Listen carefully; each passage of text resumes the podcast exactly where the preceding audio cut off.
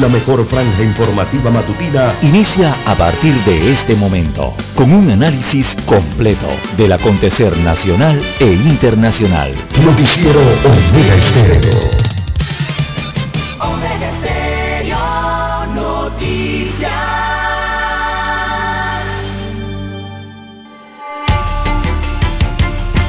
A continuación, los titulares, con los hechos que son noticias hoy.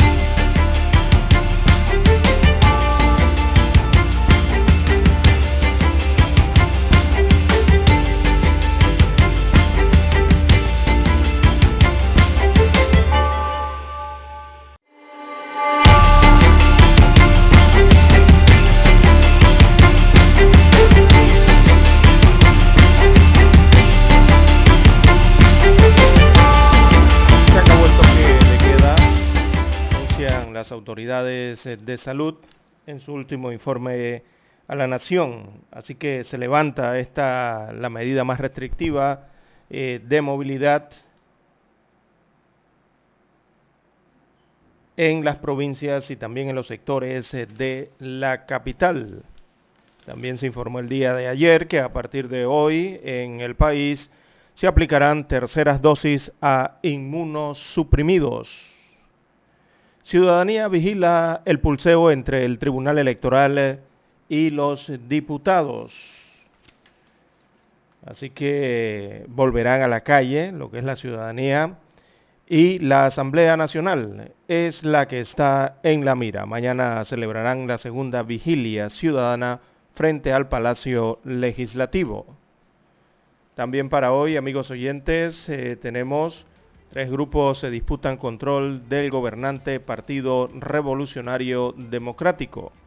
La disputa por el control de este colectivo progubernamental arrancó desde ya.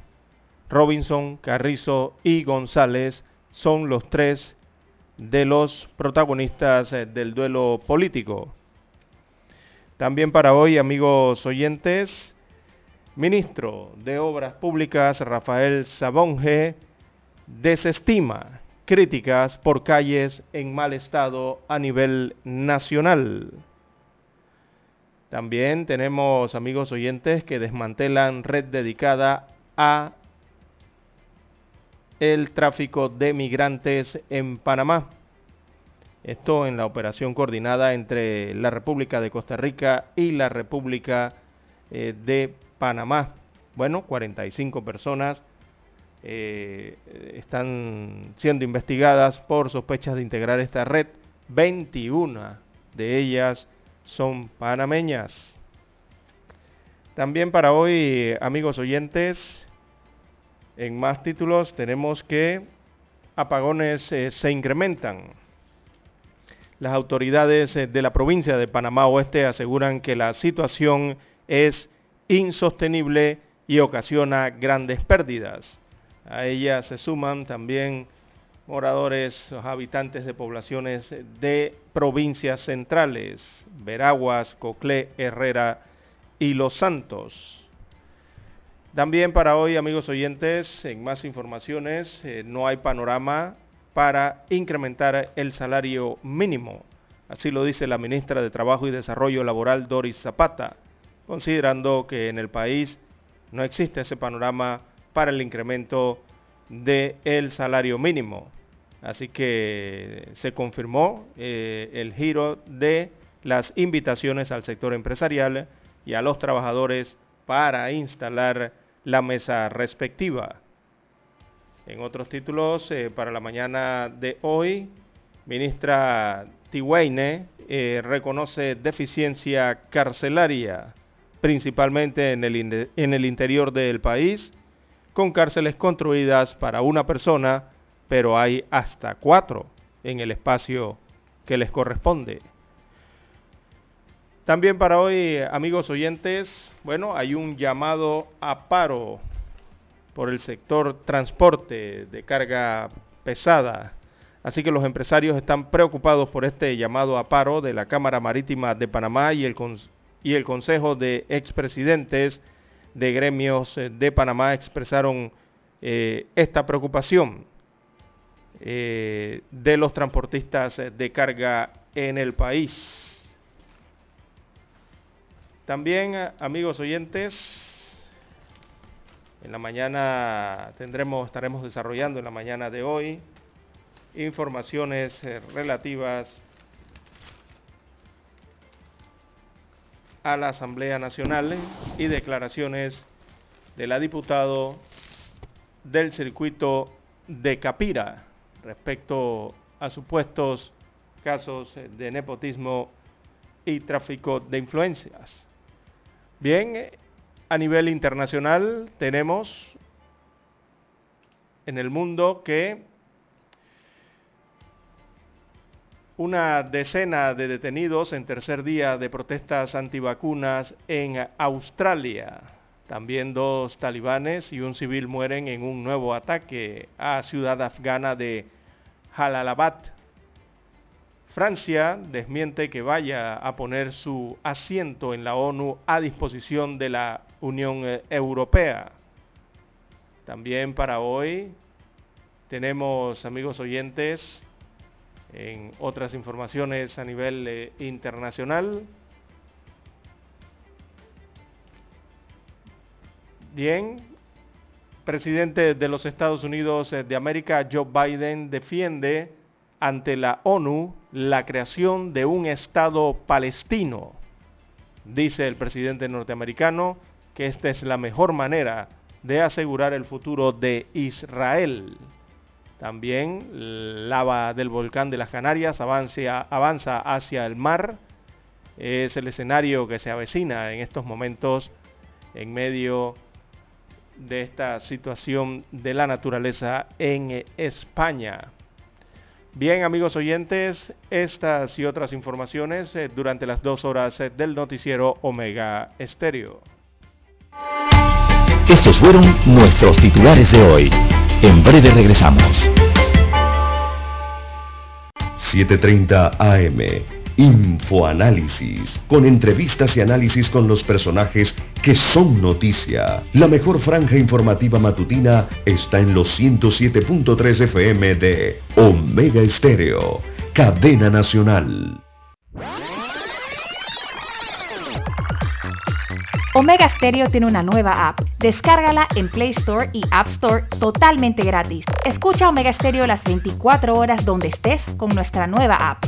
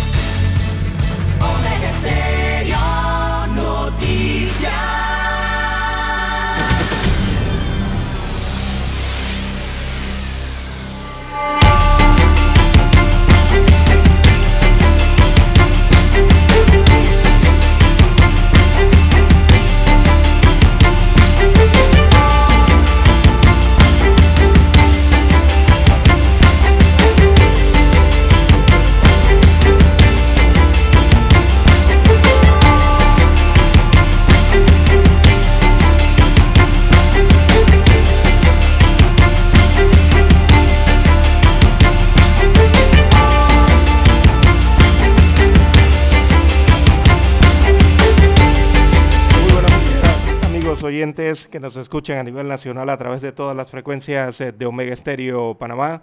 Sean todos bienvenidos a esta nueva emisión informativa para este miércoles 27 eh, de septiembre del año 2021. En el control maestro nos acompaña Eric Pineda con la asistencia de Daniel Araúz. Y acá en el estudio 1 de noticias, este es su servidor César Lara para llevarle adelante estas dos horas informativas con las respectivas noticias locales, internacionales, sus respectivos análisis y comentarios eh, para la mañana de hoy. Dándole las gracias al Todopoderoso por permitirnos una mañana más de vida. Así es, y a todos ustedes, bueno, y viendo ya la intensidad luminosa que se asoma, la otra intensidad luminosa que se asoma por el horizonte del astrosol, porque durante la madrugada hemos tenido eh, otra intensidad luminosa que nos ha acompañado y es la de la luna llena que adorna hoy el cielo mm, parcialmente nublado de la República de Panamá. Bien, damos la bienvenida a todos los amigos oyentes que nos escuchan a nivel de todas las comarcas, las provincias y el área marítima. Dos frecuencias hay a nivel del territorio nacional. También a los que nos sintonizan eh, fuera de fronteras, omegaestereo.com, allí están conectados a nivel eh, internacional, llega nuestra señal. También los que ya han activado el apps, así es, eh, en esta plataforma, entonces llega la señal de Omega Stereo a su dispositivo móvil, su celular. También los buenos días a todos los amigos oyentes que nos escuchan en su televisor. El canal es el 856 de Tigo, televisión pagada por cable a nivel eh, nacional. Y también por todas las plataformas en donde llega la señal de Omega Estéreo. Bienvenidos sean todos para este miércoles 22 eh, de septiembre.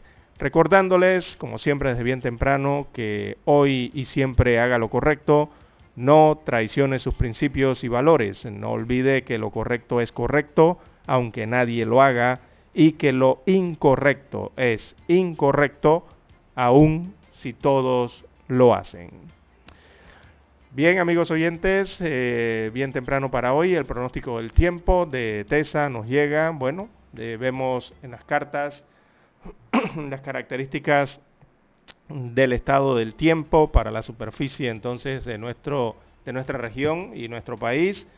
Así que hay una zona de convergencia intertropical eh, bien, bien marcada, bien definida, eh, se encuentra entonces organizada y con abundante nubosidad y también asociada a eventos eh, lluviosos y de tormenta. El pronóstico del clima para hoy, amigos oyentes, vamos a dividírselo aquí rápidamente por vertiente, tanto vertiente Caribe como para la vertiente Pacífico. Así que en el Caribe panameño predominará el nublado con lluvias dispersas, en ocasiones serán lluvias moderadas durante el día, horas eh, de la noche eh, habrá un cielo parcialmente nublado a nublado, algunas lluvias em, serán aisladas. Esto hacia el sector, eh, esto es el sector oriental y también el sector occidental, estará con estas condiciones. En cuanto a el área Pacífico, la vertiente del Pacífico en horas de la mañana se espera que se mantengan las lluvias con actividad eléctrica en gran parte, eh, precisamente de la parte marítima y en los sectores costeros eh, de la región occidental, eh, hacia la provincia de Chiriquí, esta parte sur de Veraguas, también incluye la península de Azuero, y la región oriental también está aquí. El resto de la vertiente estará con cielo parcialmente nublado a nublado. Después del mediodía se espera incremento de lluvias y tormentas en toda la vertiente del Pacífico. Eh, estas lluvias entonces que se van a extender hacia horas eh, de la noche, precisamente en la región occidental y también en el sur de Veraguas. Así estará el clima eh, para la mañana de hoy para el resto de la República. Así que en síntesis, lluvias y tormentas, sobre todo en horas de la tarde en la República de Panamá. Es lo que se espera eh, para el día de hoy. Bien, amigos oyentes, las 5.46 minutos de la mañana en todo el territorio nacional. Recordamos a los arristas, estamos en la semana número 38. Usted que la lleva allí eh, seguidamente y la apunta, bueno, semana 38 también para el informe epidemiológico de salud. Precisamente hoy ya se han completado 265 días del año 2021. Ya hemos consumido el 72% de las hojas eh, del calendario de esos números que ya muchos han tachado en el calendario en sus hogares. Para culminar este año hacen falta exactamente 99 días. Así es, amigos oyentes, ya no hablamos de centenas, ya hablamos de decenas. Faltan 99 días para culminar eh, este año 2021. Bien, eh, amigos oyentes, las 5.47, 5.47 minutos eh, de la mañana en todo el territorio nacional. Hacemos una brevísima pausa y retornamos con las notas nacionales. Noticiero Omega Estéreo. La mejor franja informativa matutina está en los 107.3 FM de Omega Estéreo, 5.30 AM. Noticiero Omega Estéreo presenta los hechos nacionales e internacionales más relevantes del día. 7.30 AM. Infoanálisis, con entrevistas y análisis con los personajes que son noticia. De 8 y 30 a 9 y 30 de la mañana, sin rodeos con Álvaro Alvarado, de lunes a viernes, por Omega Estéreo. Omega Stereo tiene una nueva app. Descárgala en Play Store y App Store totalmente gratis. Escucha Omega Stereo las 24 horas donde estés con nuestra aplicación totalmente nueva. En centrales telefónicas del teléfono es tu mejor opción. Te asesoramos y ofrecemos buena atención. Con años de experiencia trabajando para ti. La casa del teléfono, ubicados en Via Brasil y lista hermosa. La casa del teléfono, líder de telecomunicaciones. La casa del teléfono, distribuidores de Panasonic. Ven a visitarnos del teléfono 229-0465 lsdtcorp.com Distribuidor autorizado Panasonic Para anunciarse en Omega Estéreo, marque el 269-2237. Con mucho gusto le brindaremos una atención profesional y personalizada. Su publicidad en Omega Estéreo. La escucharán de costa a costa y frontera a frontera. Contáctenos 269-2237. Gracias.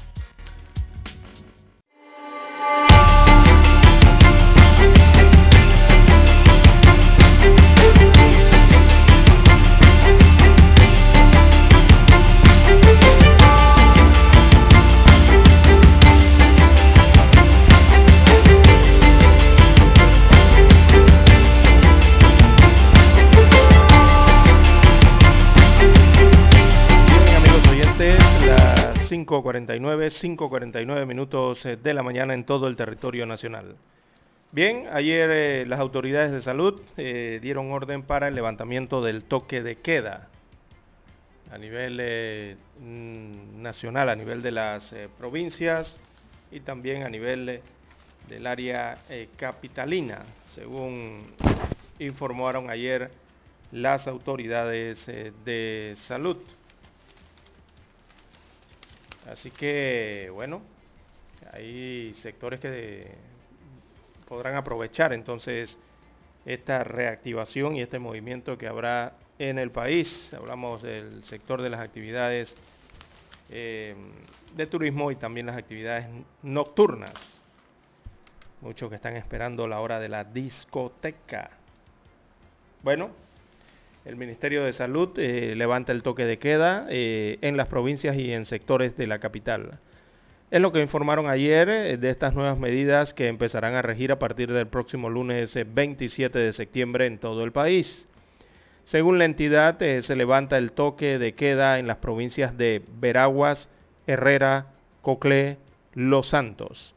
También en Panamá, en la provincia de Panamá, eh, serán por sectores. Eh, en el área norte de Panamá, de la provincia, también se levanta el toque de queda. En la mm, parte más eh, central, la parte más metro de la provincia también, o sea, la ciudad capital, y también para el distrito de San Miguelito hay levantamiento del toque de queda. Igualmente, en la provincia de Panamá Oeste se levanta el toque de queda en Capira estos son los sectores tanto de la provincia de Panamá como de la provincia de Panamá Oeste que quedan sin toque de queda. Entre otras de las medidas se permitirá las ligas de barrio. También eh, los bares y discotecas eh, con un aforo del 80% para los vacunados con esquema completo, las dos dosis, o al 50% para el público en general. Público en general entonces incluye los no vacunados. Es lo que se, refieren a los no vacunados. 50% y 80% entonces para los vacunados. También eh, se permitirá la ingesta de licor en los balnearios, también en las playas y en los ríos, eh, los cuales se mantienen abiertos a la población, según se informó ayer. Así que el anuncio se da en momentos en que se experimenta una baja considerable eh, de casos de contagios y también de defunciones a causa del coronavirus en medio del avance del plan de vacunación nacional. Eh, en cuanto al informe epidemiológico de las últimas 24 horas, veamos rapidito, se confirmaron 341 nuevos contagios, nuevos casos en la última jornada y también se reportaron dos defunciones. Esta es una defunción oficializada y la otra es una defunción rezagada, que completan entonces las dos, los dos decesos dados a conocer el día de ayer. Eh, la cifra de positividad de las pruebas, ayer realizaron 8.427 pruebas o test PSR y eh, se detectaron entonces estos nuevos 341 casos, así que eso da un 4% de positividad de las pruebas. En cuanto a los casos activos, en casa hay 3.437 pacientes eh, con tratamiento ambulatorio. En los hoteles hay 159 pacientes ingresados en estos hoteles transformados en hospitales.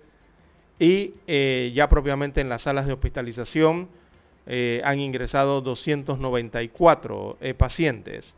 Eh, de esos 294 tenemos que 227 se encuentran en sala de hospitalización con COVID moderado en este caso y en la unidad de cuidados intensivos entonces se encuentra la cifra de 67 pacientes que están en camas de unidades de cuidados intensivos en los diferentes centros hospitalarios del país. Ese sí ya es un COVID más grave un COVID entonces que está eh, dándole eh, en los centros hospitalarios, se le está dando el respaldo con equipos para darle soporte a la vida de estas personas, de estas 67 personas que están padeciendo de esta enfermedad actualmente en el país.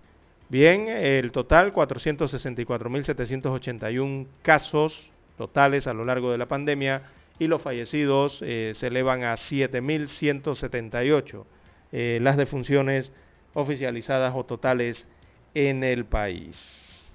Bien, así está el informe epidemiológico para la mañana de hoy y con estas últimas eh, informaciones entonces que se dan con el tema del levantamiento del toque de queda en algunas provincias y en algunos sectores, sobre todo acá en la provincia de Panamá y de Panamá Oeste. Repetimos, eh, se levanta el toque de queda en las provincias eh, de Los Santos, Herrera, Coclé y Veraguas. También en, la provincia de Panamá, pero específicamente en el sector norte de la provincia de Panamá, o sea, la región de Panamá Norte, eh, si hablamos de área de salud, la región de Panamá Metro y el distrito de San Miguelito, Allí se levanta el toque de queda. Hacia la provincia de Panamá Oeste se levanta el toque de queda en el distrito de Capira. Estos son los lugares entonces específicos en los que eh, ya no habrá esta medida de restricción a la circulación. Recordemos que ese toque de queda iba de 1 a 4 de la madrugada. Así que ha sido levantado finalmente en estas áreas. Esperemos que para el resto del país prontamente también se dé esta buena eh, noticia. También en el área de salud eh, hay que señalar, amigos oyentes, que a partir de, hoy en la República de Panamá eh, se aplicará la tercera dosis a pacientes inmunosuprimidos, según lo que informaba o explicaban ayer parte de las explicaban ayer las autoridades de salud. Así que esta tercera dosis de la vacuna contra la COVID-19 a pacientes eh, moderados y graves inmunosuprimidos eh, se harán en los hospitales de todo el país. Esto será a partir de hoy. Eh, las autoridades de salud dijeron que se evalúa también aplicar una tercera dosis a personas mayores de 65 años de edad, pero eso todavía se está evaluando. Además, se informó entonces sobre las medidas de flexibilización de las medidas eh, para las actividades comerciales y sociales. Estas son las que tienen que ver con el levantamiento del toque de queda en ciertos puntos eh, de la República. Eh, hay que señalar en cuanto a las medidas de vacunación de esa tercera dosis para la población en general, que bueno, todavía no hay una evidencia clara que apoye la aplicación de esta tercera dosis. Así que Panamá por ahora decidió aplicar la tercera dosis a personas inmunosuprimidas, es decir, eh, personas que han recibido trasplantes de órganos, eh, portadores, por ejemplo, de enfermedades como el VIH, el virus de inmunodeficiencia humana en, fase avanzada, también aplicársela a pacientes con cáncer o a aquellos que reciban corticoides u otros fármacos son los inmunosuprimidos. Así que la decisión se adopta luego de semanas de análisis entre los asesores y científicos, también las autoridades del MINSA, y de que se haya presentado entonces el pasado 20 de septiembre la propuesta de esta dosis adicional a el presidente constitucional para su respectiva aprobación. Así que en este grupo de la población que recibirá un tercer pinchazo están personas que no han tenido una respuesta inmunitaria suficiente. Eh, cuando se refieren a suficiente, se refieren a suficientemente fuerte eh, con el esquema de las dos dosis. Por eso les van a aplicar esta tercera dosis. Em, también eh, se detalló que Panamá, bueno, le está dando seguimiento al tema de la tercera dosis a los mayores de 65 años de edad, eso está en análisis aún, y que tengan más de seis meses de eh, la aplicación de las dosis anteriores. Esto y, en, y, en, pacientes crónicos también, ¿no? Em, esto se experimenta o se da luego de que el pasado 18 de septiembre también un panel de expertos eh, de la Administración de Alimentos y Medicamentos esta viene siendo la, la FDA, eh, por sus siglas en inglés, la FDA de los Estados Unidos de América. Así que ellos hicieron la recomendación de la, mm, eh, de la vacunación también a este grupo de personas. Bien, eh, esta tercera dosis entonces para las personas inmunosuprimidas se comienza a aplicar a partir del día de hoy, según reiteraron las autoridades eh, de salud.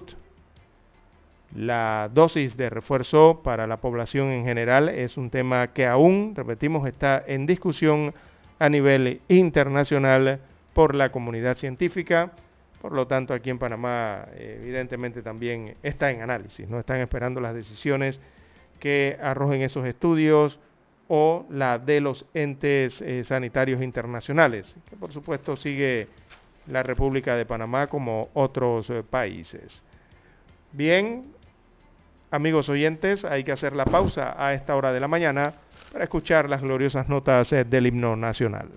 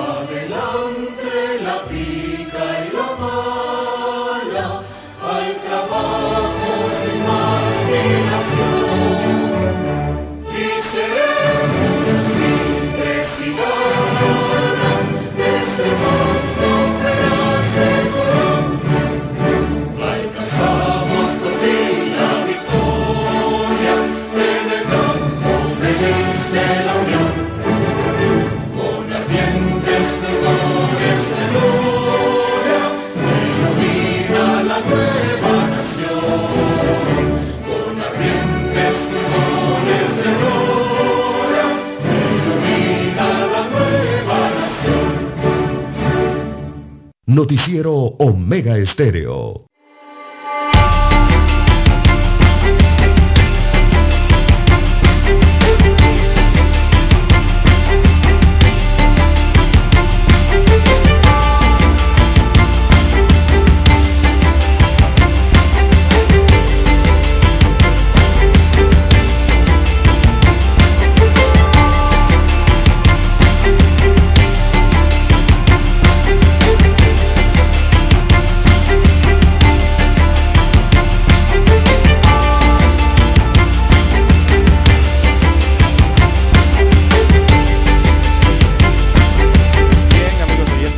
Cuatro, seis, cuatro minutos eh, de la mañana en todo el territorio nacional. Bien, en más informaciones de carácter general, bien, aparece el tema de las planillas en la Asamblea Nacional de Diputados.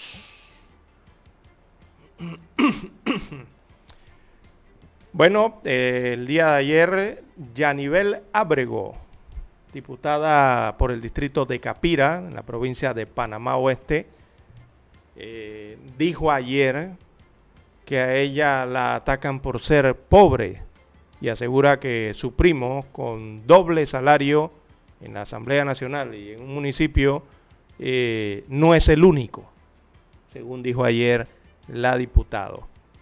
Así que Yanivel Abregó ofreció, no ofreció, eh, más bien no ofreció explicaciones sobre sus vínculos con una ONG que maneja las donaciones eh, de Capira, tampoco contestó por qué tiene en la planilla de su despacho al actual alcalde del distrito de Capira y a dos personas investigadas por la Fiscalía Anticorrupción.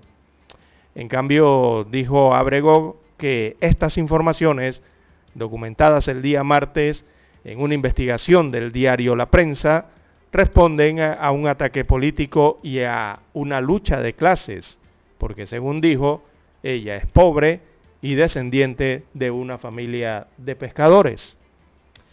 Abro comillas, le cito a la diputado Ábrego, esta es una lucha de clases, esto no es otra cosa. Y a nivel Ábrego, la pobre no puede aspirar porque es la hija de pescadora. Rómulo Rux sí puede aspirar, me atacan por ser hija de un pescador y a él, refiriéndose a Rux, un millonario de Costa del Este, dijo Ábrego este martes cuando fue abordada sobre este tema en los pasillos de la Asamblea Nacional.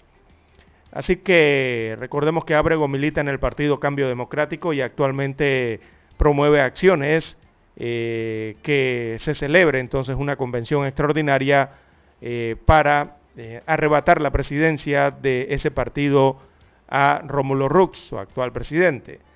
El fin de semana ella acusó a Rux de presionar a los magistrados del Tribunal Electoral para que rechazaran su solicitud de convocatoria a la convención extraordinaria.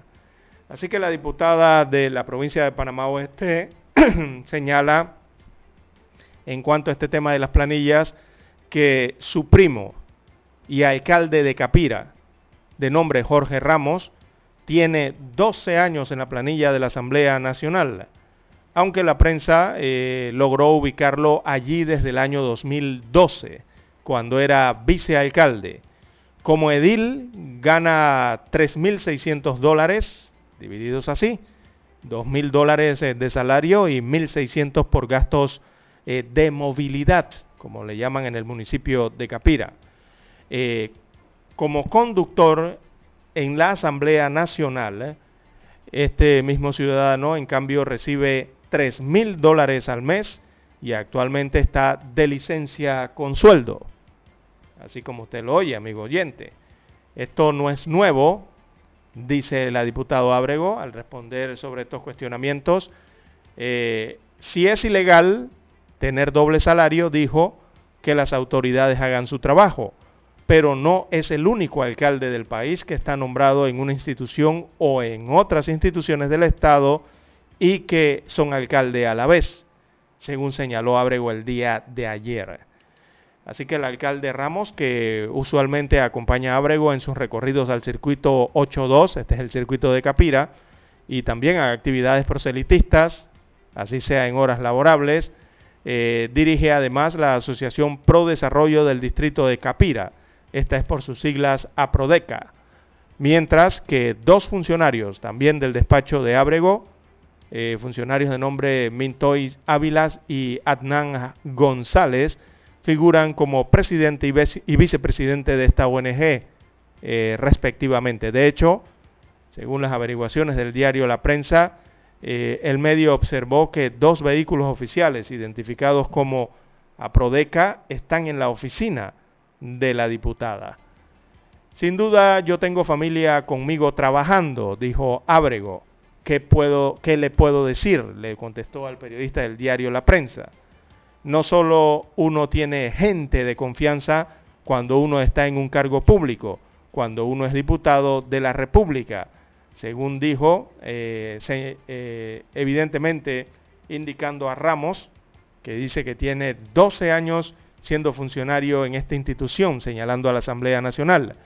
Lo que quiero decir, dijo la diputada, es que la publicación del diario La Prensa no es nueva es una publicación en persecución de la clase política, según argumentó o especificó ya a nivel Ábrego, que aspira precisamente a la presidencia del Partido Cambio Democrático y que ha tocado los intereses económicos de grupos, según remarcó la propia eh, diputado.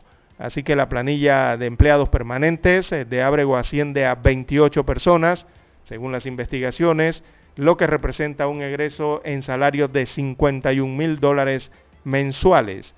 Esto de acuerdo al informe de la planilla de junio del año 2021.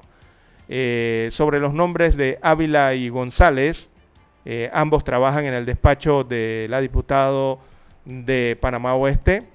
Ellos trabajan como asistentes administrativos. Veamos sus salarios, cobran 3.500 dólares como asistentes administrativos. Eh, la señora cobra 3.500 dólares de apellido Ávila y el señor de apellido González cobra 2.700 dólares al mes, respectivamente, allí dentro de la planilla de la Asamblea Nacional. Así que según las averiguaciones, Ávila y González son investigados desde finales del año 2019 por la Fiscalía Anticorrupción por la presunta comisión de delitos contra el orden económico. Ávila y González han creado varias sociedades y empresas de alquiler de equipos, también de carros alegóricos y maquinaria en general. Eh, estos dos funcionarios también aparecen en una sociedad con el exdiputado Kivian Panay. Recordemos que el exdiputado Kivian Panay es actualmente el esposo de la diputada Yanibel Ábrego, y actualmente funge como secretario general de la Asamblea Nacional. Ellos eh, se casaron el año pasado eh, en una eh, opulenta recepción privada en la residencia precisamente de la diputado en Panamá Oeste. Una residencia que, bueno, tiene calles privadas que van directo a la playa. Bueno, eh, otra dignataria de APRODECO, que es esta asociación que está en investigación por parte de los gremios periodísticos, es Itzel Rosemena, quien también figura en la planilla eh, de la Asamblea Nacional. Esta eh, figura como asistente administrativa, asignada, veamos, al despacho de Yanivel Ábrego con salario de 4 mil dólares al mes.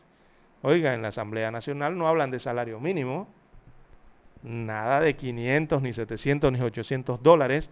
Allá todo el que llega, llega con 2 mil dólares hacia arriba, 3 mil, 4 mil, 5 mil. O conjuntan todos los salarios y hacen más de 6 mil dólares al mes. Bien. Eh, todos ellos, entonces los que hemos mencionado, estos tres funcionarios, eh, al igual que otros funcionarios de la planilla de la diputada, entonces aparecen en varias sociedades anónimas ligadas a Ábrego, según destaca la información del diario La Prensa para la mañana de hoy.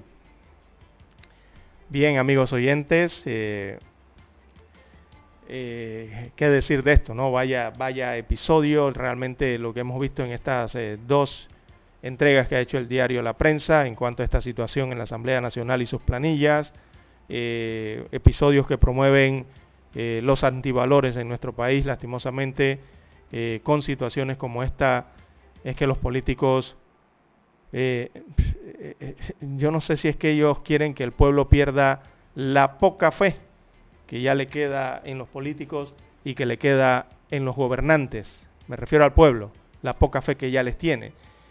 Y así es que, bueno, eh, vemos cómo se apelan a las malas artes, cómo se apelan a las malas prácticas, cómo se apela lastimosamente a todo esto del juega vivo, lastimosamente a actos que podemos eh, entender pueden llevar a una supuesta corrupción y a tantas otras eh, eh, sinónimos que le podemos colocar a esto. la suerte entonces que se vive en Panamá, donde lastimosamente en esta selva de concreto, amigos oyentes, sobre todo contra en los políticos, nadie cree en nadie y prevalece. Lastimosamente en este país el sálvese quien pueda, porque al final es lo que estamos viendo con esta indiferencia total en estas declaraciones. Eh, vemos a un alto político que realmente no ha mentido en sus declaraciones, las ha hecho públicas y ha sido muy claras en estas declaraciones y no caben a ninguna mala interpretación si es que alguien puede entender que uno malinterpreta las palabras de lo que ha dicho este, este miembro de la Asamblea Nacional. En todo esto, a mí lo que me gustaría saber es dónde está el Contralor General de la República de Panamá. ¿Verdad? Y si aparece el Contralor, entonces eh, a todos, incluyo yo, nos gustaría ver cómo interpreta las palabras de la diputado de la décima provincia, con todo esto que está ocurriendo. Lastimosamente es lo que ocurre en nuestro país.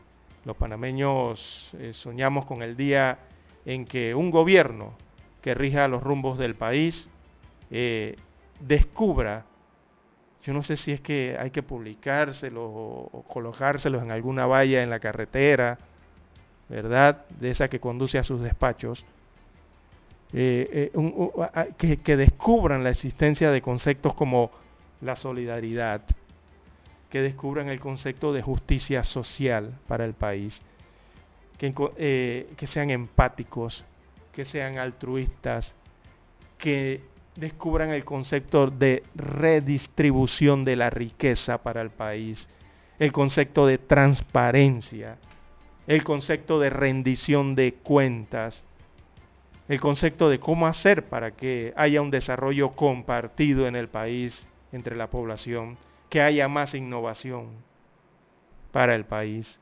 No sé, entre otros conceptos por el estilo, para eh, hacerle mención de alguno. Y finalmente se erradiquen de ese librito que tienen, de ese manual que tienen, de ese diccionario que tienen, esos términos muy arraigados al accionar político local, de cual el panameño está harto realmente. Año tras año, eh, administración tras administración, vemos los mismos temas de corrupción, de tráfico de influencias, de conflictos de intereses, de juega vivos, de negociados, de sobreprecios, de coimas, de chantajes, hablan de soborno, hablan de transfugismo, se habla de nepotismo, se habla de clientelismo, se habla de populismo, politiquería y agréguele allí todos los temas que usted le pueda meter a eso, amigo oyente. La, cola sería interminable. Pero bueno, eh, como reza otro dicho, soñar no cuesta nada, ¿no? Y en el caso panameño, donde gobernar eh, parece sinónimo de enriquecimiento ilícito y donde los partidos políticos ya sea en gobierno o en oposición, lastimosamente comparten la misma visión miope, mezquina eh, del poder que consiste en acceder al mismo para valerse de la posición en beneficio de sus entornos políticos, sus entornos familiares, de sus allegados, eh, y excluyendo de todo esto entonces a las grandes mayorías de la población nacional, excluyéndolas del desarrollo, me refiero, con esos recursos con los cuales se puede desarrollar el país. Pero bueno, ese será el sueño de muchos, eh, de manera que quizás mi sueño o el de muchos panameños quizás no sea más que una utopía eh, de esas quimeras eh, de mentes idealistas, ¿no? bien, mejor dejemos los sueños por un momento y aterricemos en la cruda realidad, ¿no? Esta que nos tiene la clase política en el país. Hacemos la pausa y retornamos.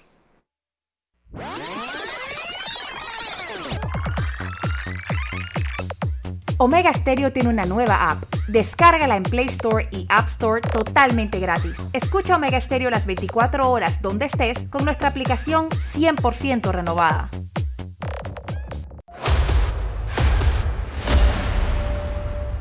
Desde los estudios de Omega Estéreo, establecemos contacto vía satélite con la voz de América. Desde Washington, presentamos el reportaje internacional.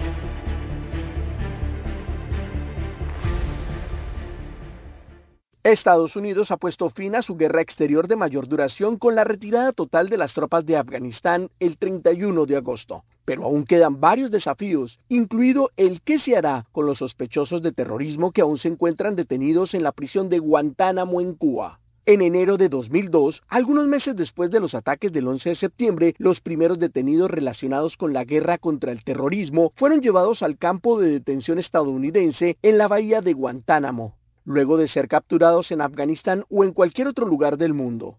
En aquel momento, el presidente George W. Bush dijo, Ha sido necesario trasladar a estas personas a un entorno en el que puedan ser retenidas en secreto, interrogadas por expertos y cuando proceda, procesadas por actos terroristas. La prisión ubicada en una base naval estadounidense en la bahía de Guantánamo, Cuba, era una forma de dar a los expertos en antiterrorismo más libertad de acción en sus interrogatorios, según Chris Garrity, investigadora de la iniciativa Bridge en la Universidad de Georgetown. Las personas que están en prisión no están sujetas a la ley estadounidense y a pesar de muchas leyes internacionales sobre el estado de los prisioneros de guerra, Estados Unidos es realmente, ya sabes, ha desarrollado sus propias categorías como combatientes enemigos.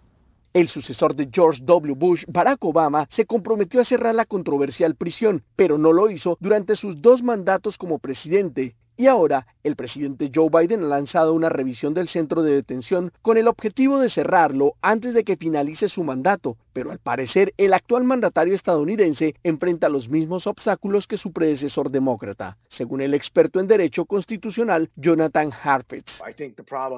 Creo que el problema es que hay una serie de restricciones para cerrar Guantánamo en este momento, las restricciones para llevar prisioneros a Estados Unidos para ser juzgados, hay restricciones para transferir prisioneros a otros países, por lo que creo que es importante eliminar esos obstáculos. La resistencia de los republicanos en el Congreso de los Estados Unidos es otro factor clave, dice Matthew Ho, exdiputado estadounidense y veterano de combate de la Infantería de Marina del Centro de Política Internacional, y cree que las críticas a la retirada caótica de la nación de Afganistán hará que el presidente Biden se muestre reacio a mirar con suavidad al terrorismo especialmente después de que varios exdetenidos de Guantánamo aparecieron en el nuevo gobierno talibán.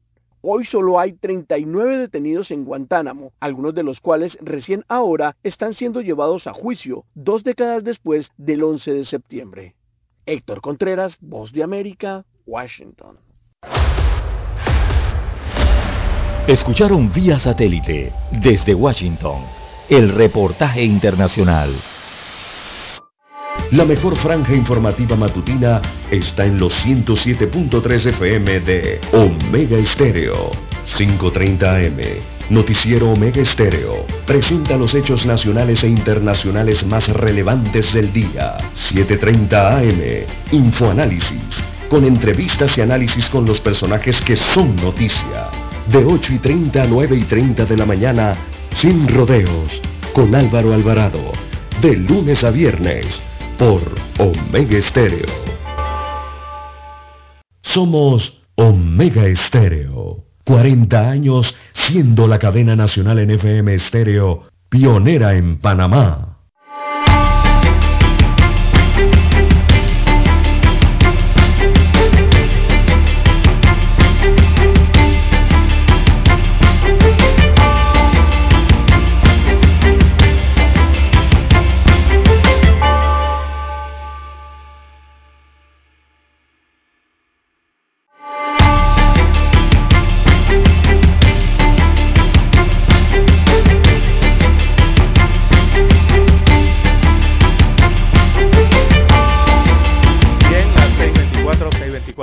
Eh, de la mañana en todo el territorio nacional.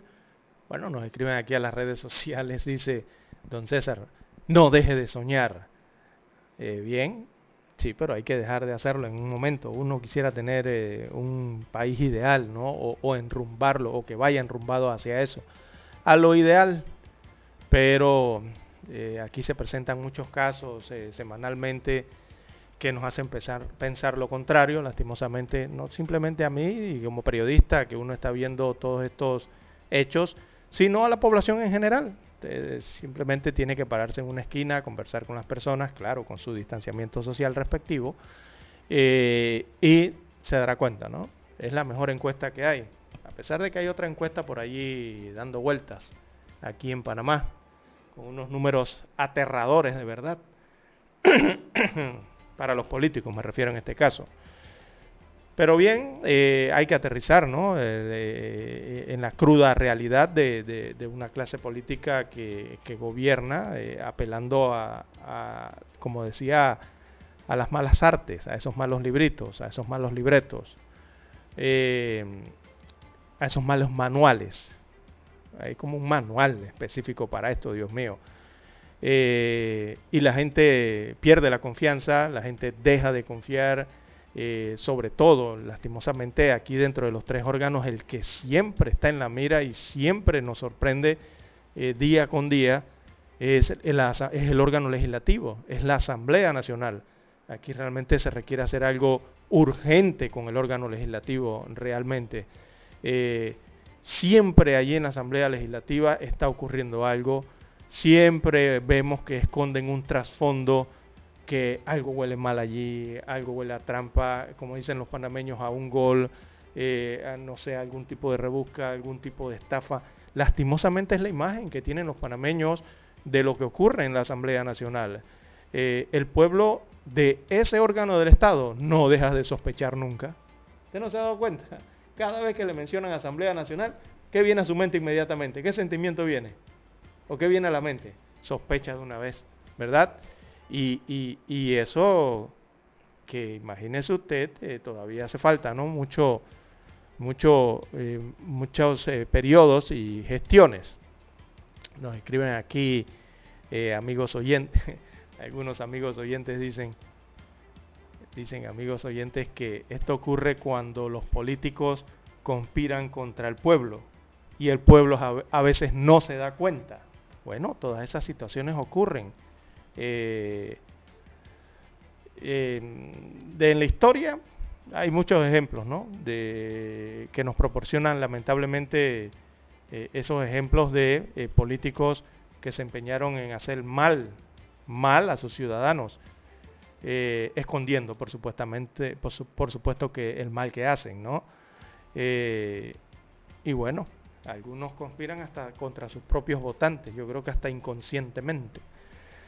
Pero así está la situación en la Asamblea Nacional eh, de Diputados. Dice otro, amigo oyente, ¿y qué nos espera futuro? Bueno, todavía hace falta mucho tela que cortar en el país, amigo oyente.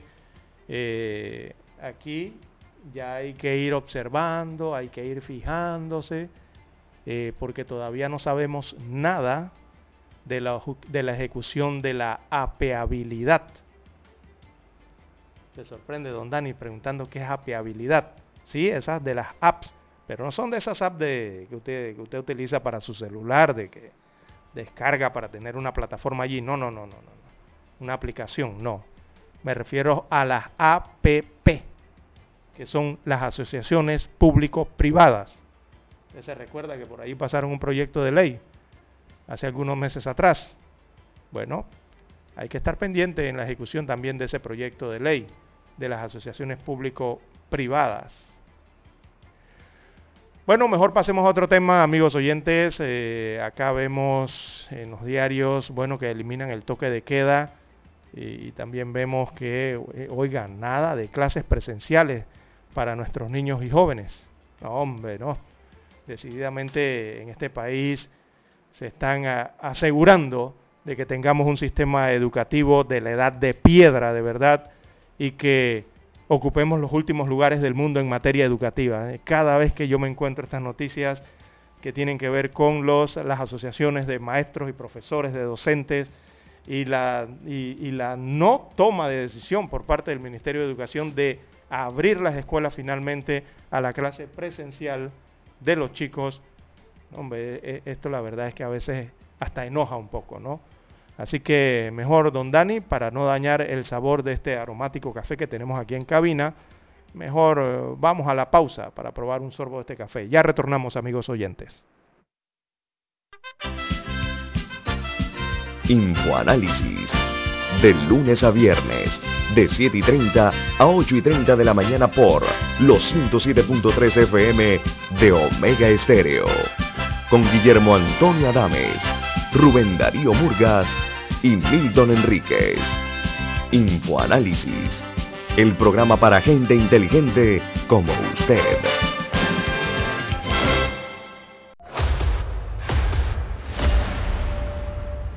Desde los estudios de Omega Estéreo, establecemos contacto vía satélite con la voz de América. Desde Washington, presentamos el reportaje internacional.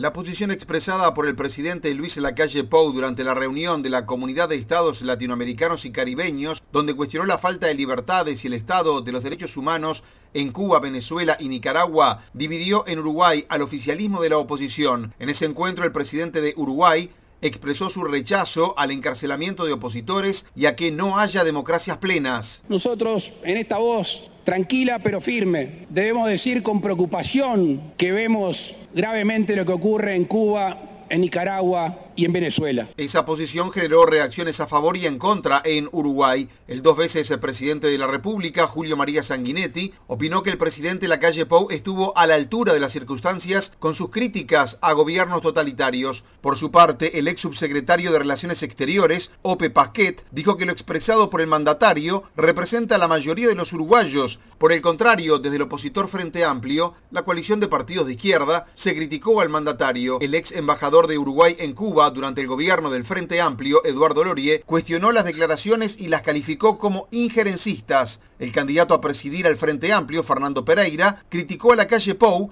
y opinó que deberían revisarse los derechos humanos en otros países como Colombia, donde gobierna la derecha. Generó una tensión desde mi punto de vista innecesaria con Cuba, Nicaragua y Venezuela. El domingo una veintena de cubanos residentes en Uruguay se movilizaron frente a la sede del gobierno para expresar su agradecimiento al presidente Lacalle Pou. Leonardo Luzzi, Voz de América, Montevideo. Escucharon vía satélite desde Washington el reportaje internacional. Omega Estéreo, 24 horas en FM Estéreo.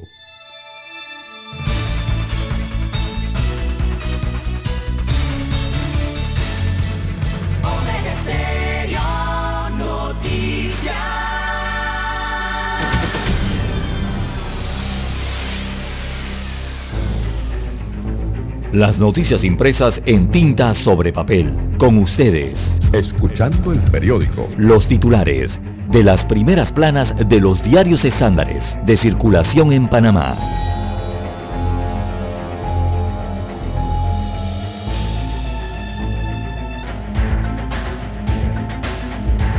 Bien, amigos oyentes, las 6.33 minutos de la mañana en todo el territorio nacional. El diario La Prensa titula para este miércoles 22 de septiembre del año 2021, Ciudadanía vigila el pulseo entre el Tribunal Electoral y los diputados que conforman la Asamblea Nacional.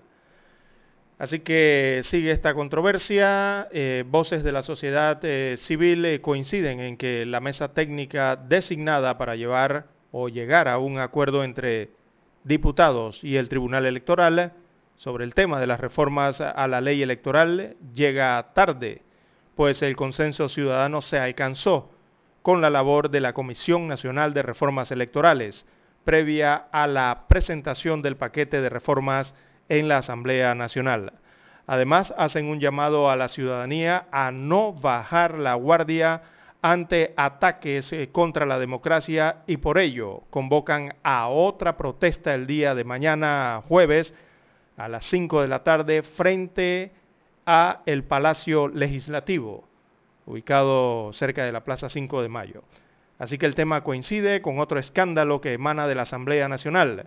El alcalde de Capira es chofer de la diputada Yanibel Ábrego y cobra tanto en el municipio como en el legislativo. Otros empleados de Ábrego figuran en sociedades de ella y su familia, según el diario La Prensa. A juicio de los consultados, esto deja en evidencia la falta de regulaciones para asegurar la transparencia y la rendición de cuentas en la Asamblea Nacional. Así es, amigos oyentes, le agregamos este título de la prensa la gran pregunta del día. ¿Dónde está el Contralor General de la República. Cierro el signo de interrogación. En más títulos eh, para la mañana de hoy, eh, el diario La Prensa tiene en su portada tres grupos se disputan el control del gobernante PRD. Tres facciones a lo interno del gobernante Partido Revolucionario Democrático PRD se disputan el control del colectivo. Se trata de las corrientes que lideran el diputado y presidente de este colectivo, Vinicio Robinson, también el secretario general, Pedro Miguel González, y el vicepresidente de la República, José Gabriel Carrizo. También la autoridad del Canal de Panamá proyecta aportes e inversiones por 29 mil millones de dólares en esta década. Así es, en 10 años.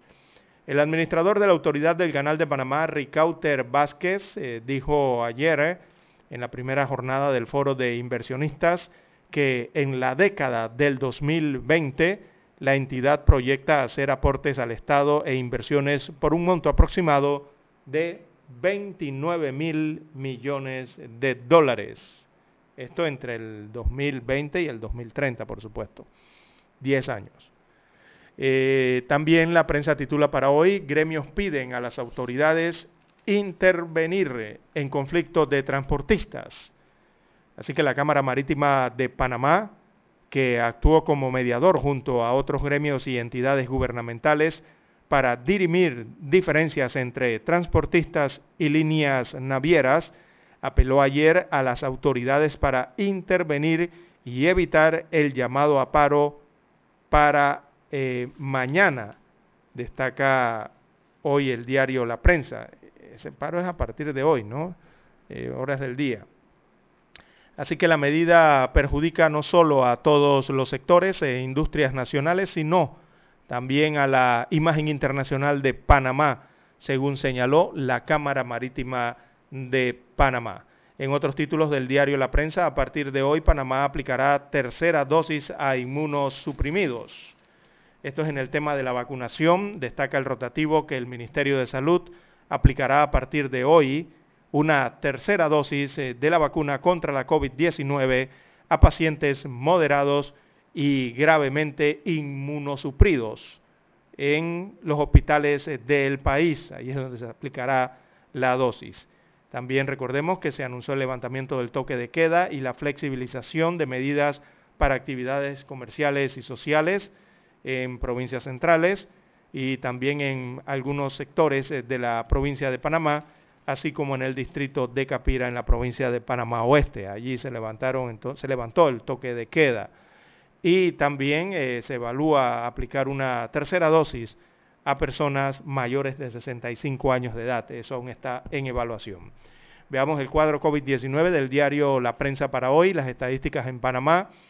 Destacan que en la última jornada eh, se reportaron 341 casos positivos nuevos. También destaca el cuadro un fallecimiento en el día. Ese es el oficial. Pero ese fallecimiento hay que sumarle una defunción que venía rezagada. Así que son dos eh, fallecimientos oficializados el día de ayer. Eh, la positividad, según el cuadro de portada, bueno, está en 4%, es la positividad de las pruebas practicadas ayer, estamos por debajo del 5%, que significa control de la pandemia, y el RT, dado a conocer ayer, es de 0.85, es la medida a nivel nacional del RT de la COVID-19. También en otros títulos eh, del diario La Prensa para hoy, tenemos en panorama Biden en la ONU. Dice, Estados Unidos no quiere guerra fría con China. Así lo dijo el día de ayer. También se refirió a la situación palestina el día de ayer. En las internacionales le estaremos ampliando.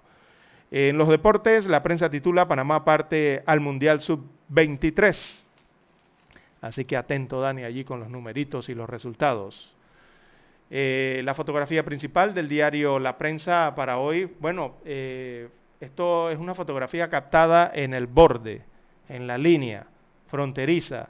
Eh, está tomada esta gráfica desde los Estados Unidos de América específicamente y versa sobre que allí continúa la crisis de los haitianos en el estado de Texas pese a las masivas deportaciones y maltratos eh, por parte de los policías migratorios, miles de inmigrantes, en su mayoría haitianos, persisten en su intención de ingresar a los Estados Unidos eh, de América a través del Río Grande. Ahí es donde está la línea fronteriza. Esto en la frontera con Texas y México. ¿Cómo se aprecia entonces en esta gráfica, eh, la cual fue tomada el pasado lunes eh, en esta región fronteriza entre ambos países. Bien, amigos oyentes, son los títulos del diario La Prensa. Retornamos con los que tiene en portada el diario La Estrella de Panamá. El mundo nos escucha. www.omegastereo.com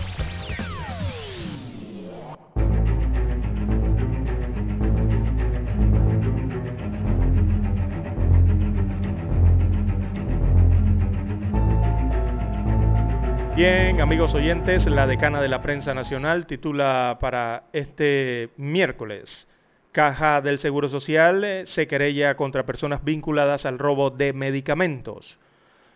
Destaca la información de portada de la Estrella de Panamá que el director general de la Caja del Seguro Social, Enrique Lao Cortés, sostuvo una reunión con el procurador encargado, este es el procurador general de la Nación encargado, Javier Caraballo, esa reunión fue sobre la investigación que adelanta el Ministerio Público por el robo de medicamentos que eran vendidos a farmacias eh, privadas.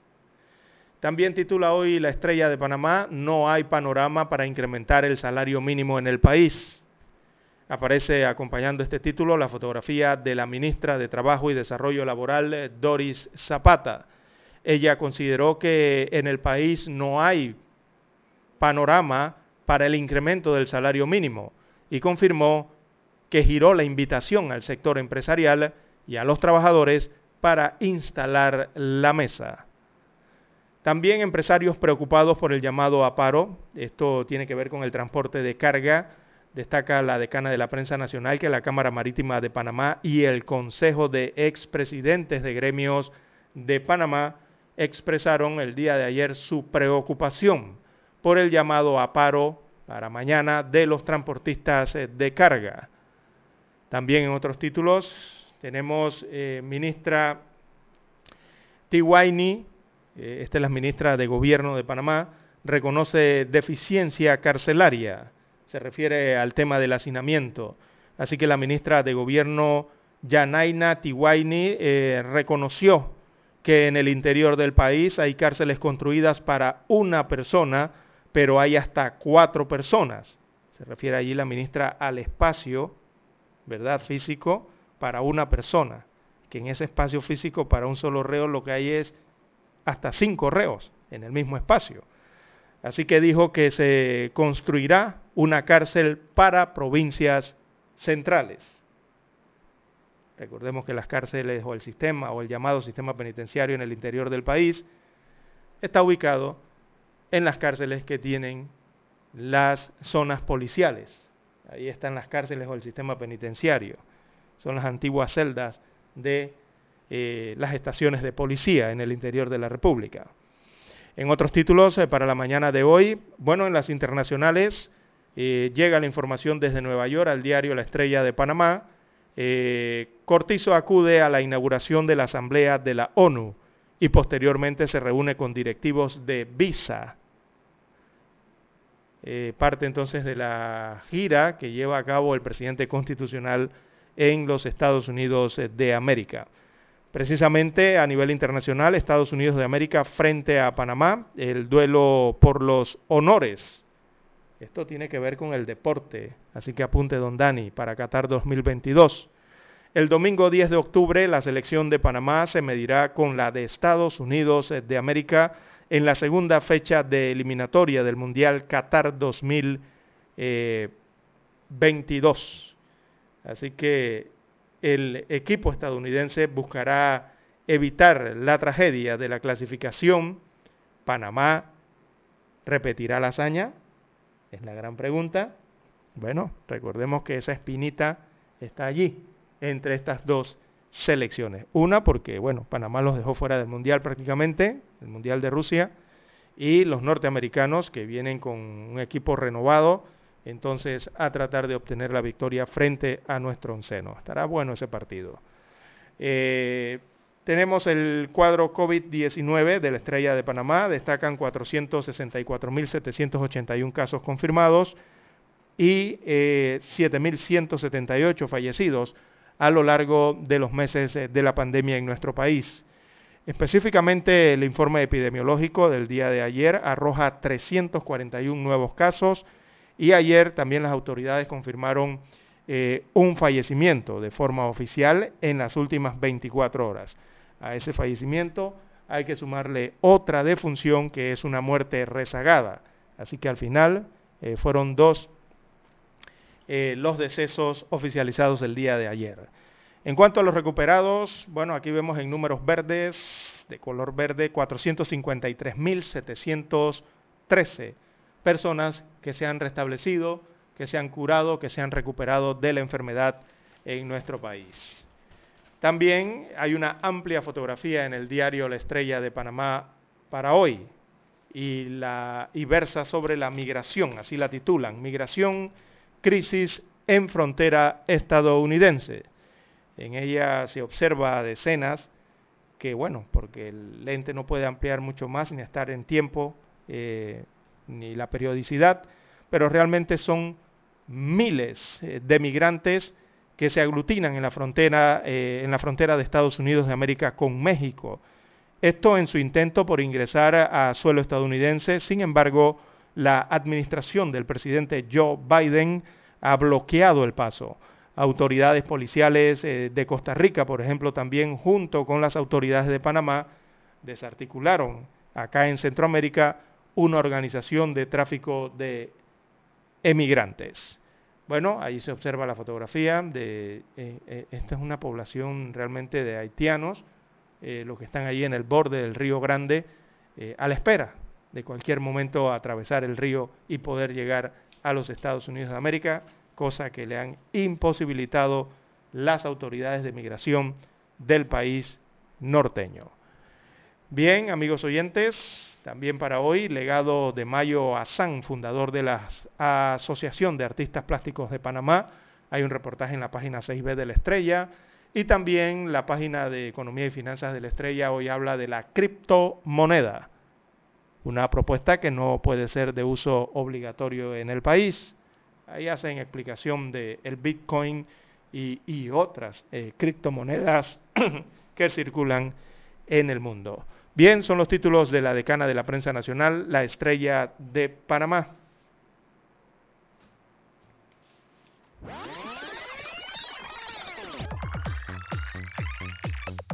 Omega Stereo tiene una nueva app. Descárgala en Play Store y App Store totalmente gratis. Escucha Omega Stereo las 24 horas donde estés con nuestra aplicación 100% renovada.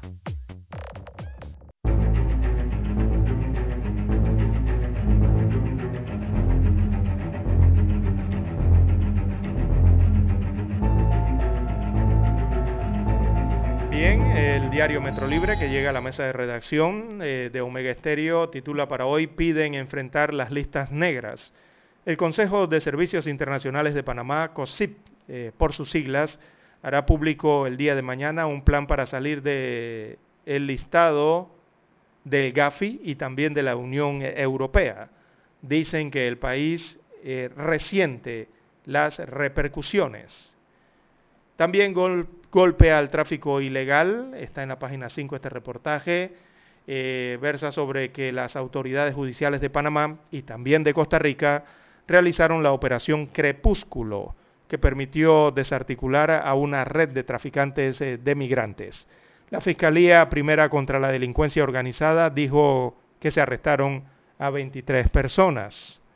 También en otros títulos del Metro Libre para hoy, la Caja del Seguro Social separa a funcionarios. Se trata de cinco funcionarios acusados de robo de medicamentos e insumos. Ellos fueron separados de sus cargos, según informa la institución. También los naves eh, van a elección. Así que la comarca Nave Buglé eh, se prepara para elegir a un cacique general y a decenas eh, de autoridades. También para hoy apagones se incrementan. Autoridades eh, de Panamá Oeste aseguran que la situación es insostenible y ocasiona pérdidas. Y esto no simplemente en Panamá Oeste, es en casi todo el interior de la República, provincias centrales muy afectado también con esto de los apagones. En más títulos eh, del diario Metro Libre, presidente en sesión de ONU.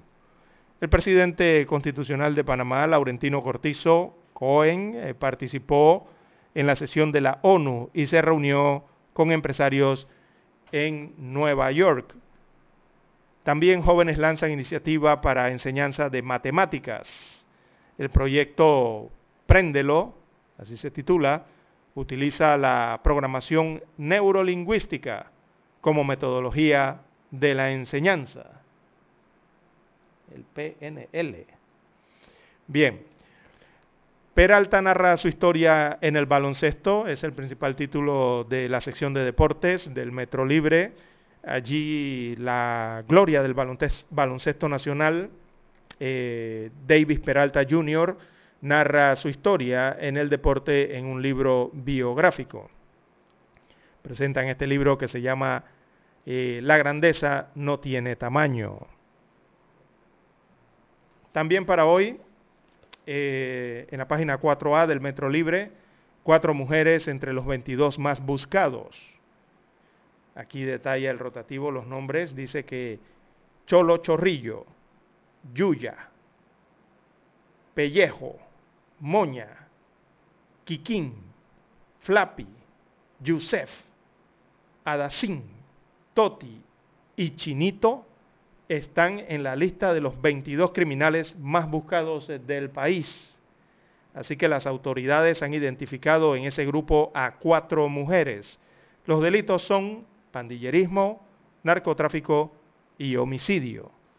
Así que así verse este reporte de las cuatro mujeres entre los 22 más buscados en el país. La fotografía principal del diario Metro Libre eh, habla sobre deportes, el boxeo específicamente, puño limpio entre Canelo y Plant. Así que Saúl Canelo Álvarez y Caleb Plant eh, se fueron a los golpes ayer en plena conferencia de prensa previa a su pleito del 6 de noviembre en Las Vegas. Esto para conocer al campeón indiscutible de las 168 libras. Así que el mexicano no soportó más las eh, provocaciones del campeón de la FIT, de la Federación Internacional de Boxeo, y encendió los ánimos el día de ayer tras la escaramuza, allí en la conferencia de prensa, Plant eh, quedó con un corte cerca del ojo derecho. Y eso que no estaban en el ring todavía. Así que Plant seguramente va con todo ese día 6 de noviembre próximo. Bien, amigos oyentes, estos son los títulos del diario Metro Libre y con él damos por concluida la lectura de los rotativos que llegan a la mesa de redacción de Omega Estéreo. Hasta aquí, escuchando el periódico. Las noticias de primera plana, impresas en tinta sobre papel. 7.30 AM Infoanálisis, con entrevistas y análisis con los personajes que son noticia. La mejor franja informativa matutina está en los 107.3 FM de Omega Estéreo, cadena nacional. Para anunciarse en Omega Estéreo, marque el 269-2237. Con mucho gusto le brindaremos una atención profesional y personalizada. Su publicidad en Omega Estéreo la escucharán de costa a costa y frontera a frontera. Contáctenos 269-2237. Gracias. Panamá inicia la cuenta regresiva para la celebración de los 200 años de nuestra independencia de España. La Estrella de Panamá, el diario más antiguo del país y el Ministerio de Cultura preparan la serie de especiales Publicando Historia del Bicentenario. Busca el inserto coleccionable cada jueves a partir del 12 de agosto en la Estrella de Panamá. Celebremos unidos nuestro Bicentenario. Omega Estéreo. 40 años de innovación. Desde los estudios de Omega Estéreo, establecemos contacto vía satélite con la voz de América. Desde Washington, presentamos el reportaje internacional.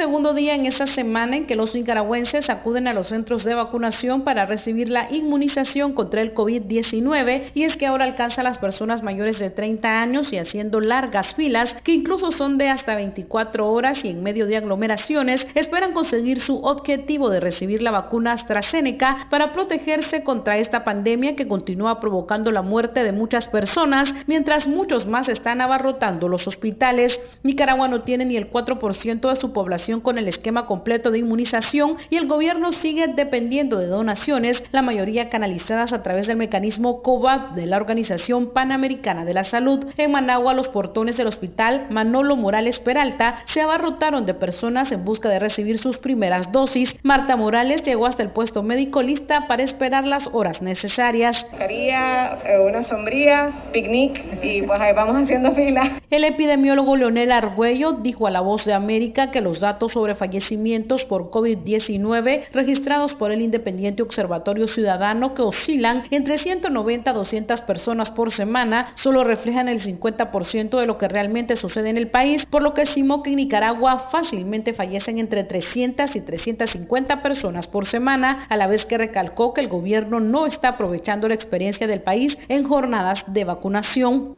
recordemos que el problema de, la, una jornada de vacunación de la COVID-19 es que la primera regla es que tenés que mantener el distanciamiento físico entre personas, o sea, está convirtiendo el centro de vacunación en un centro de contagio. En tanto, el número de personas que se contagian, se hospitalizan y mueren aumenta cada día. Daliano Caña, Voz de América, Nicaragua. Escucharon vía satélite desde Washington el reportaje internacional. Omega Estéreo, 24 horas en FM Estéreo. Es momento de adentrarnos al mar de la información. Este es el resultado de nuestra navegación por las noticias internacionales más importantes en este momento.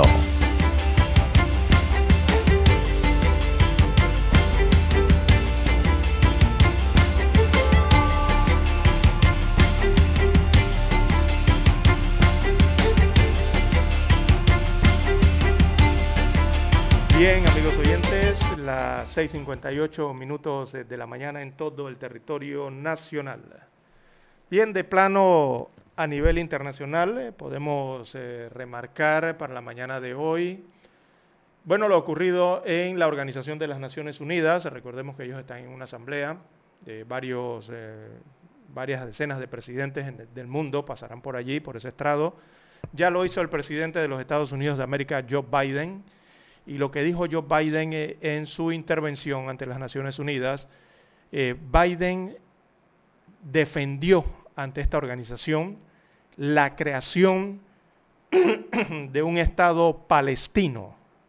Eso fue lo que dijo el día de ayer. Y dijo que esa es la mejor manera de asegurar el futuro de Israel. En síntesis, también en parte de su discurso, el mandatario estadounidense eh, también remarcó que su país no busca una nueva guerra fría. Esto en alusión a las tensiones eh, con la República de China, eh, que en los últimos meses han ido en aumento estas tensiones entre los Estados Unidos y el país asiático. Así que el presidente norteamericano afirmó ante la Asamblea General de las Naciones Unidas que un Estado palestino soberano y democrático es la mejor manera de asegurar el futuro de Israel. Abro comillas, le cito al mandatario norteamericano. El compromiso de Estados Unidos eh, de América con la seguridad de Israel es incuestionable.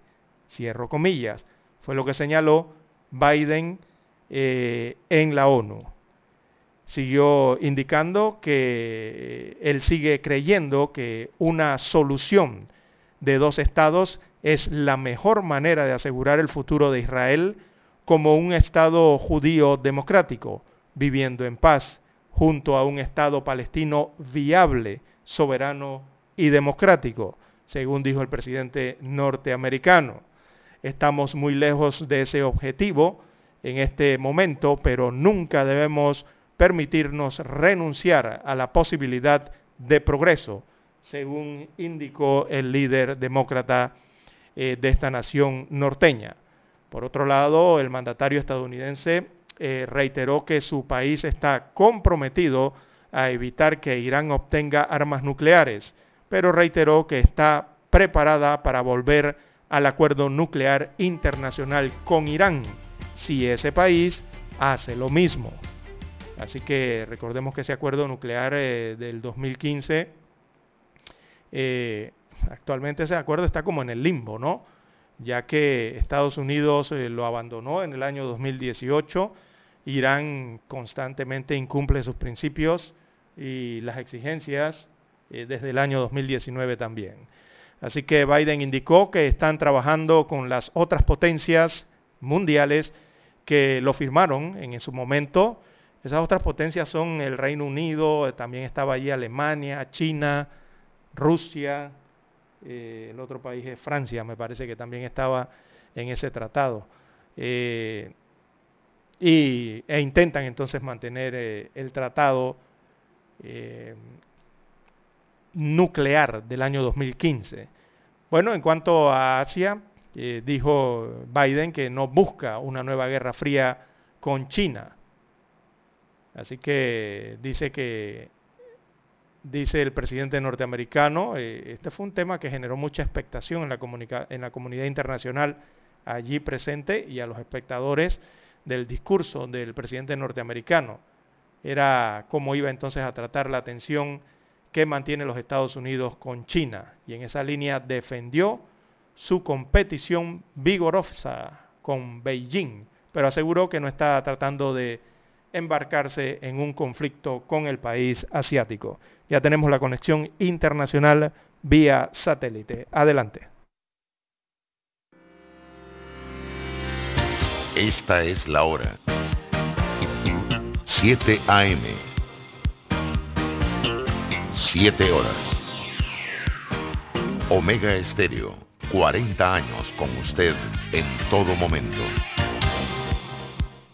El satélite indica que es momento de nuestra conexión. Desde Washington vía satélite y para Omega Estéreo Panamá, buenos días América. Buenos días América, vía satélite desde Washington.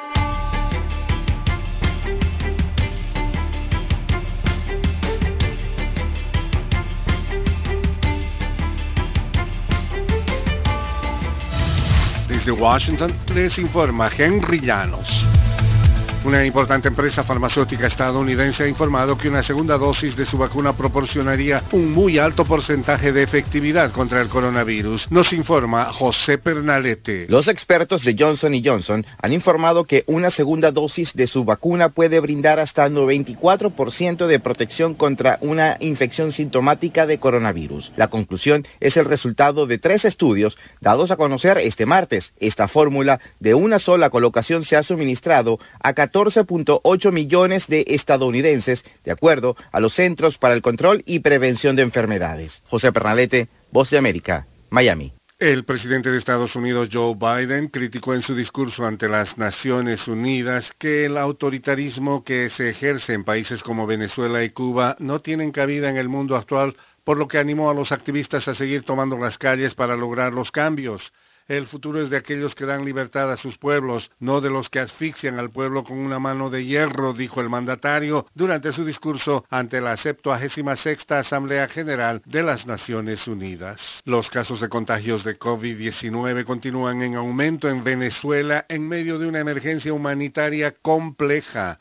Desde Caracas nos informa Carolina Alcalde. Hacer frente al COVID-19 en Venezuela no es tarea fácil, coinciden aquellos que han resultado contagiados o que han tenido un familiar cercano afectado por el coronavirus. A pesar de que la atención en el sistema público debe ser gratuita, Jaime Lorenzo, director ejecutivo de la Organización Médicos Unidos de Venezuela, explica que actualmente los pacientes deben llevar los suministros para poder ser atendidos. Muchos de los pacientes que acuden, no solamente por COVID, sino por otras patologías, en los hospitales les entregan listados de lo que tienen que adquirir para poder atendido. Carolina, alcalde Voz de América, Caracas. La erupción volcánica en la isla española de La Palma y sus consecuencias inmediatas podrían prolongarse hasta 84 días, según dijeron expertos.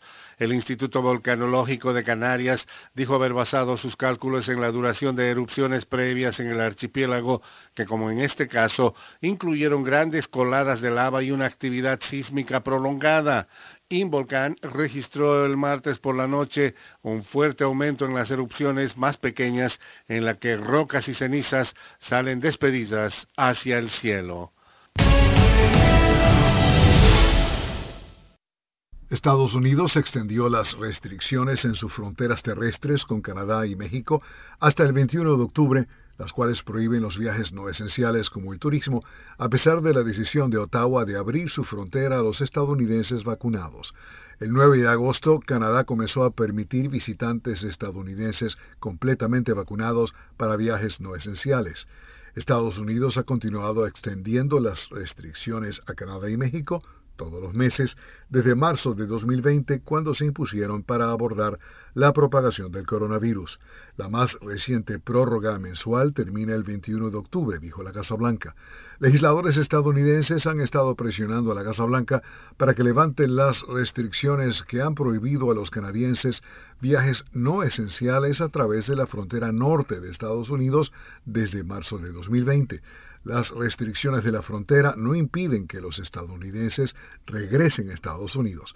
El senador republicano del estado de Montana, Steve Daines, dijo que la continua negativa de la Casa Blanca a abrir la frontera norte es inexplicable y está devastando las comunidades fronterizas de Montana y de nuestra economía. Alejandro Escalona, Voz de América. Desde Washington vía satélite y para Omega Estéreo de Panamá hemos presentado Buenos Días América. Buenos días, América. Vía satélite. Desde Washington.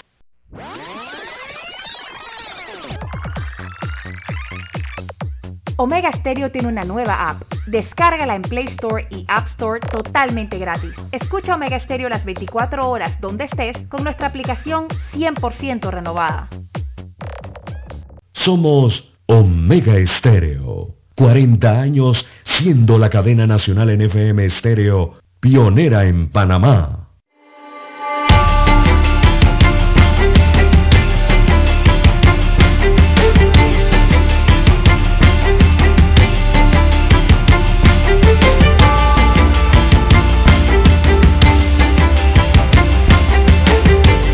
Bien, amigos oyentes, las 7, 8, 7, 8 minutos eh, de la mañana en todo el territorio nacional.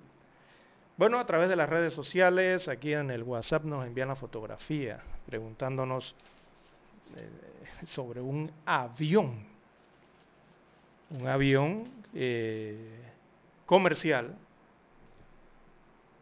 que se encuentra en la calzada de Amador. Sí, sobre la calzada, no está en el aeropuerto eh, Marcos Ángela Verde Albrook, no, está en la calzada de Amador, en el conocido Causeway es que allí han trasladado un avión eh, comercial, un jet, un, ese es un Fokker 100, eh, un avión comercial, que lo van a transformar en un comercio, precisamente lo van a transformar en un restaurante, eh, una especie de parque temático de, de- de museo aeronáutico, ¿no? que estará ubicado en, en una de las islas, específicamente en la isla de Naos. Esto es al final allá de la calzada de Amador. Así que el amigo oyente que nos envía esta fotografía, parece que está haciendo jogging por allá. eh, bueno, ese avión está allí por eso. No es que el avión descendió allí, ni cayó allí, ni nada de eso. No, no fue trasladado allá eh, propiamente. eh, lo están restaurando y acondicionando eh, en el área de Amador porque, bueno, eh, se va a convertir en un, un, digamos, un local comercial, ¿no? Va a ser un restaurante allí de temas aeronáuticos. Por eso está ese avión de color blanco, azul y rojo allá, ¿sí? Sobre la isla de Naos en la calzada de Amador. Bien, amigos oyentes, las 7, 9, 7, 9 minutos de- la mañana en todo el territorio nacional. Bueno, la ciudadanía volverá a la calle. De, la mira sigue puesta en la Asamblea Nacional. Mañana se celebra la segunda vigilia ciudadana frente al Palacio Legislativo. La hora que han pactado es 5 de la tarde, sería esa vigilia. Anterior, la semana pasada ya habían eh, realizado otra vigilia y esa vigilia inicial logró la instalación entonces de la mesa técnica que actualmente analiza los cambios al código electoral.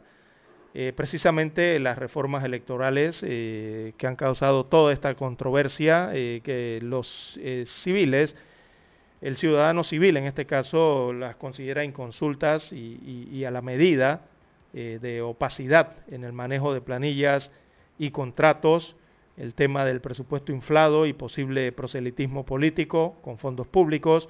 Esos son algunos eh, de los ejemplos sobre cómo se maneja la Asamblea Nacional de Panamá. Esto desde el punto de vista del ciudadano, eh, del, ciudadano, ¿no? de las organizaciones eh, civiles.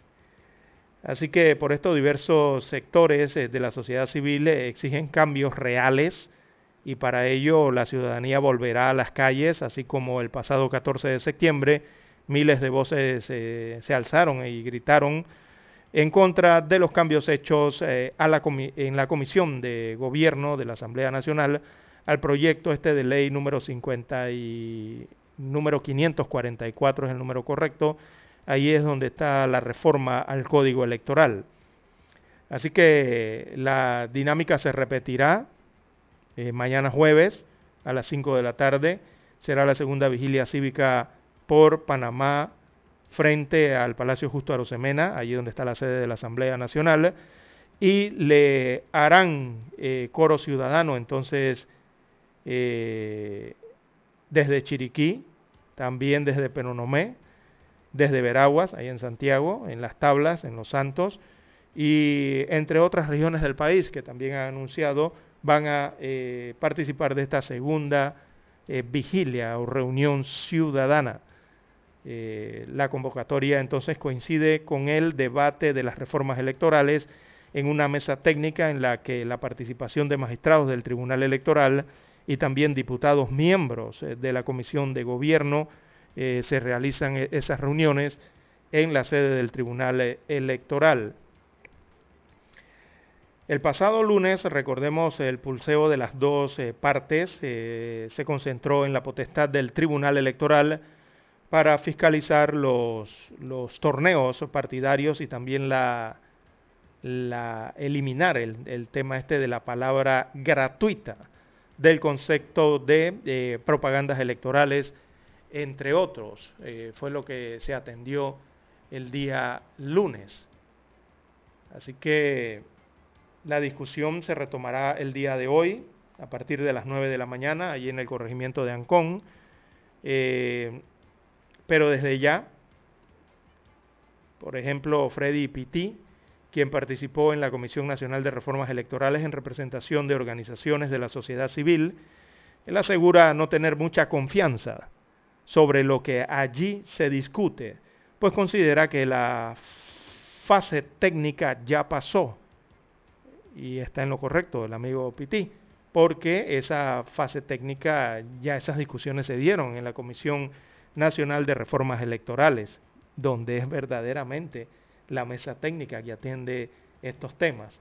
Ya en la Asamblea Nacional no es para eso, ni la reunión que tiene el Tribunal Electoral con los diputados allá en el máximo organismo electoral.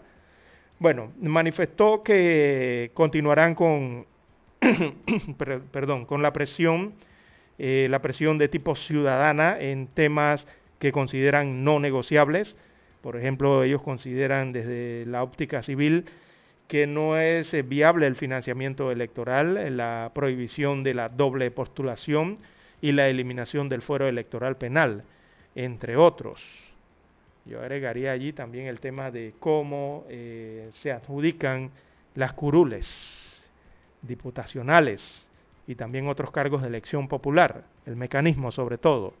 Se habla mucho del el residuo electoral bueno, por su parte, Carlos Ernesto González, abogado y directivo de Panamá Decide. Panamá Decide es un movimiento eh, que busca convocar a una constituyente, como ellos denominan, paralela, le ponen apellido, ¿no? Eh, este, este movimiento eh, que dirige el abogado Carlos González eh, considera que el intento de modificaciones al paquete de reformas electorales por parte de la Asamblea Nacional llevó a la ciudadanía al límite, al tope, según señalan la gente de Panamá Decide. Abro comillas, le cito a Carlos Ernesto González de la Lastra.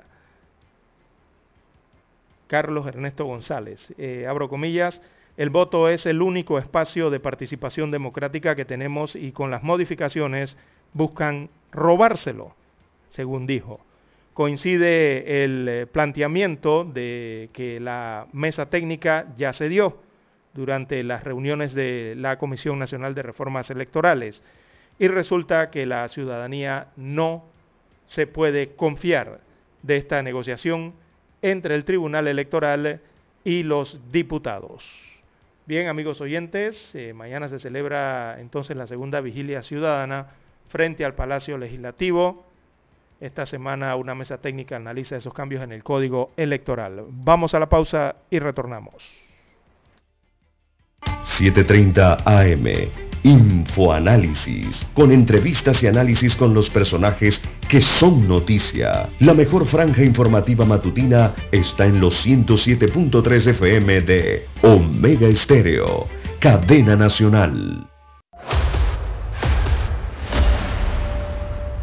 Desde los estudios de Omega Estéreo, establecemos contacto vía satélite con la voz de América. Desde Washington, presentamos el reportaje internacional.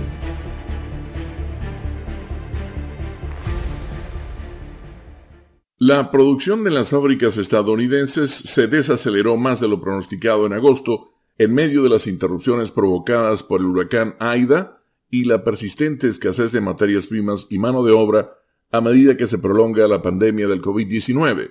La producción manufacturera subió un 0.2% en agosto, informó la Reserva Federal. El dato de julio se revisó a un aumento del 1.6% frente al 1.4% reportado previamente. Economistas consultados por la agencia Reuters esperaban un alza del 0.4%. La Fed considera que el huracán Aida, que devastó la producción estadounidense de energía mar adentro y causó cortes de electricidad en Luisiana a fines de agosto, restó dos décimas de punto porcentual a la producción manufacturera y Aida, por otro lado, provocó el cierre de plantas de petroquímicos, resinas plásticas y refinación de petróleo. La producción está un 1% por encima de su nivel prepandémico. En el caso de las plantas automotrices, la producción subió una décima de punto porcentual. La escasez de materias primas más evidente en este sector se ha visto agravada por la más reciente ola de infecciones impulsadas por la variante Delta del coronavirus, principalmente en el sudeste asiático, así como por la congestión en los puertos de China. Leonardo Bonet, Voz de América. Escucharon vía satélite desde Washington el reportaje internacional. Para anunciarse en Omega Estéreo, marque el 269-2237. Con mucho gusto le brindaremos una atención profesional y personalizada. Su publicidad en Omega Estéreo. La escucharán de costa a costa y frontera a frontera. Contáctenos 269-2237. Gracias. Omega Stereo tiene una nueva app. Descárgala en Play Store y App Store totalmente gratis. Escucha Omega Stereo las 24 horas donde estés con nuestra aplicación totalmente nueva. Omega Estéreo, 40 años innovando.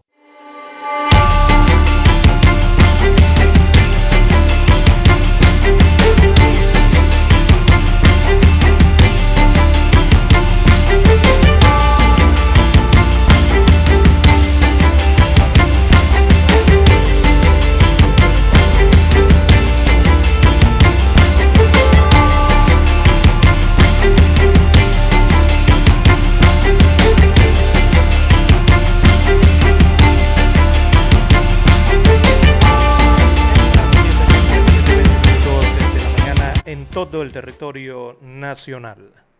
Bueno, nos escriben amigos oyentes sobre el tema del voto residuo. Bueno, sí, el, residuo eh, es parte del mecanismo de adjudicación de curules. Eh, no, es una forma de votar, es la adjudicación.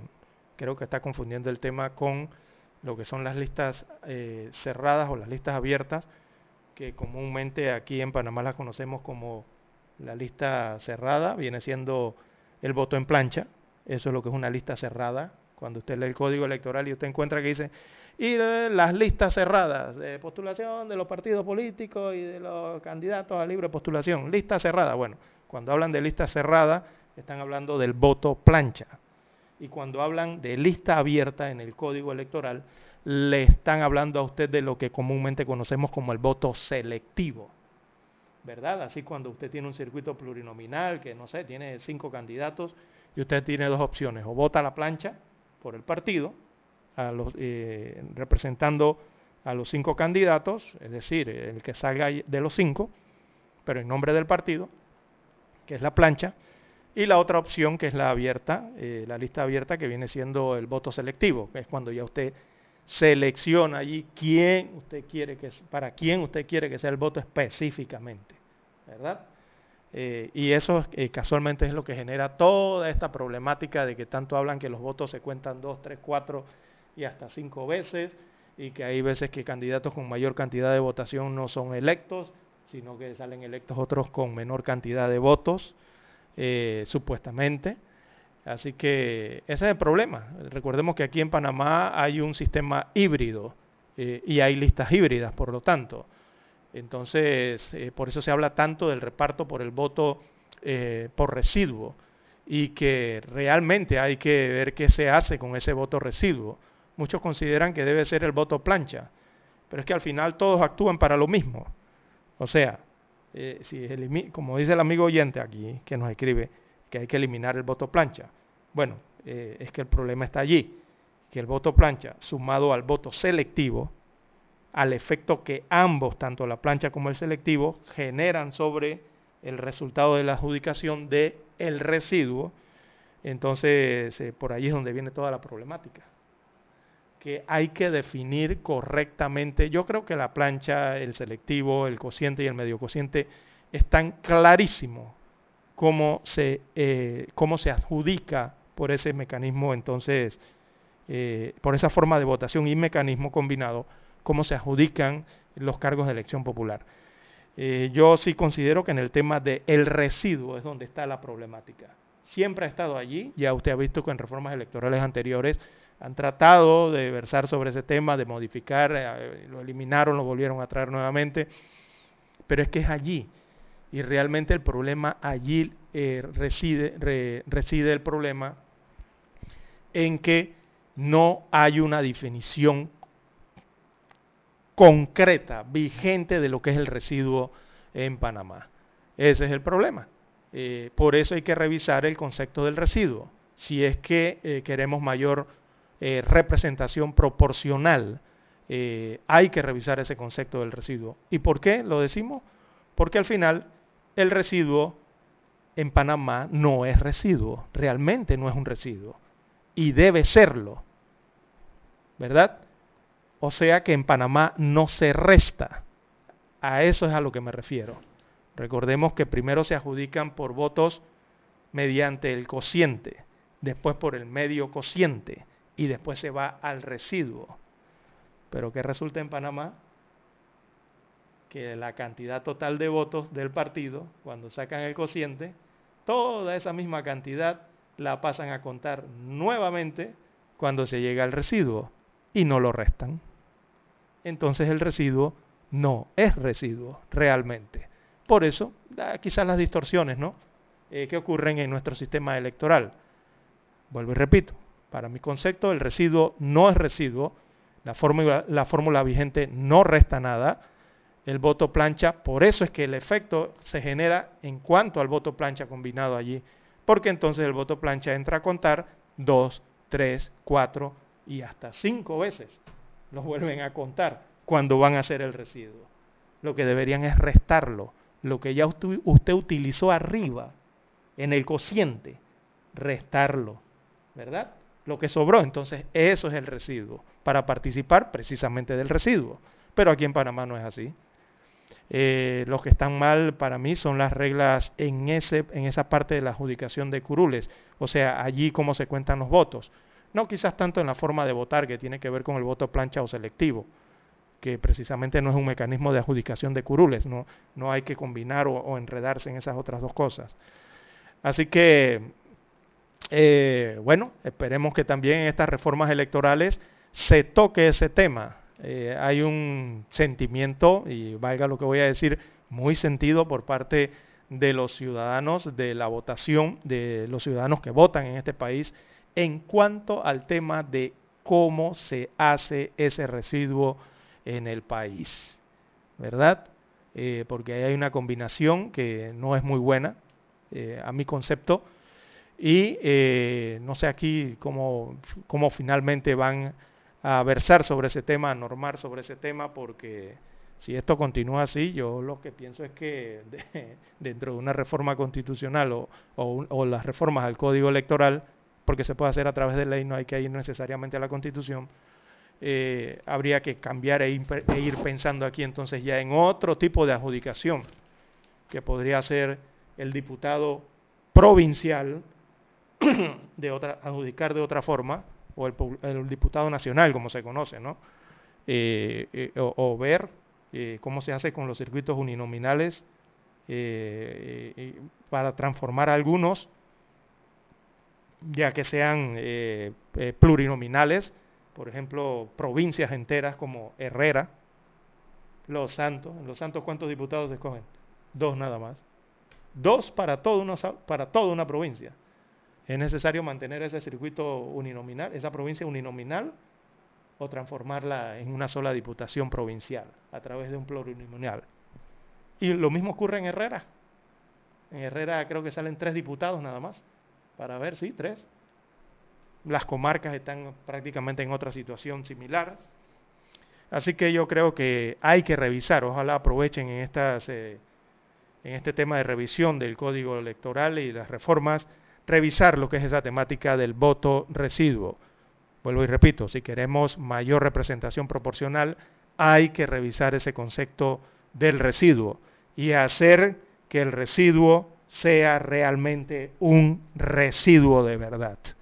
Bien, amigos oyentes, no tenemos tiempo para más. Tenemos que entregar la emisión informativa para la mañana de hoy. En el